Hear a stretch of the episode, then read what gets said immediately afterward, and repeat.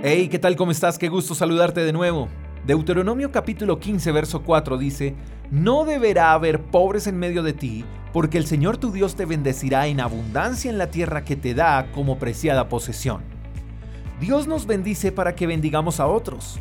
Aquí Dios dice que no debe haber pobres entre nosotros, porque Él nos bendecirá en abundancia. Todo lo que Dios nos da es para compartirlo. Y hay algo especial en esto, porque los hijos de Dios siempre tendrán para compartir. Nadie que esté siendo bendecido por Dios puede decir que no tiene para bendecir a otros. Creo también que el deseo de tener más, de ser bendecidos con más, no solamente debe estar centrado en mejorar nuestras condiciones de vida, sino que el deseo de ser bendecidos también debe estar centrado en que podamos bendecir a otros. Hemos perdido la delicadeza de pedir ser bendecidos para bendecir.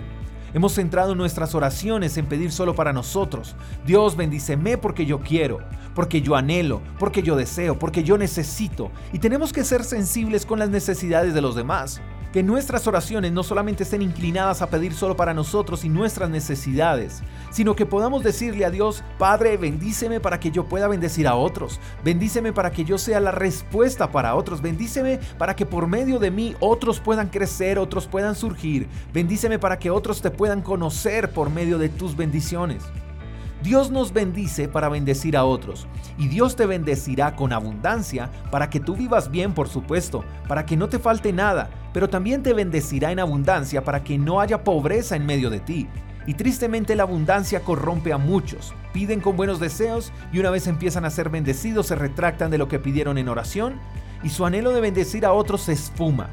Es interesante ver cómo podemos bendecir a otros con poco. Atención, no con lo que sobra, pero sí con poco.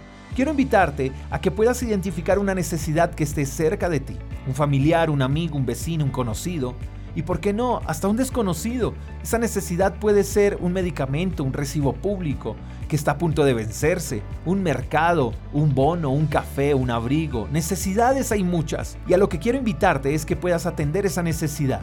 Eso hará que tu corazón se llene de grandeza y de gratitud, y así estarás bendiciendo a otros. Espero que tengas un lindo día te mando un fuerte abrazo, hasta la próxima. Chao, chao.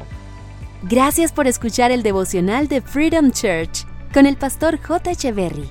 Si quieres saber más acerca de nuestra comunidad, síguenos en Instagram, arroba Freedom Church Call. Hasta la próxima.